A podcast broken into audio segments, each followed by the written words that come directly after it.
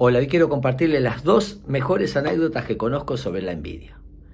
La primera anécdota dice que la serpiente está por comer a una luciérnaga. La luciérnaga le dice, antes que me comas, ¿te puedo hacer tres preguntas? Sí, por supuesto.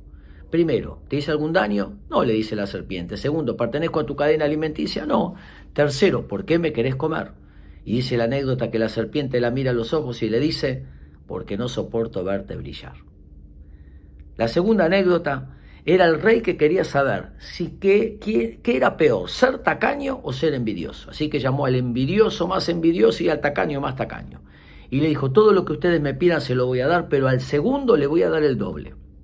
El envidioso le dice al tacaño, elija usted primero. El tacaño dice, no, elija usted primero. Así que el envidioso le dice al rey, rey, todo lo que yo te pida me lo vas a dar, sí, cualquier cosa, sí, pero a él le vas a dar el doble, sí, que me saquen un ojo. Hay envidia donde uno quiere tener lo que el otro tiene, pero hay una envidia peor, que es detesto que a vos te vaya bien, me da bronca que a vos te vaya bien, quiero destruirte. A cuidarse de los envidiosos. No hay que contarle nuestras bendiciones a cualquiera. Espero que les sirva.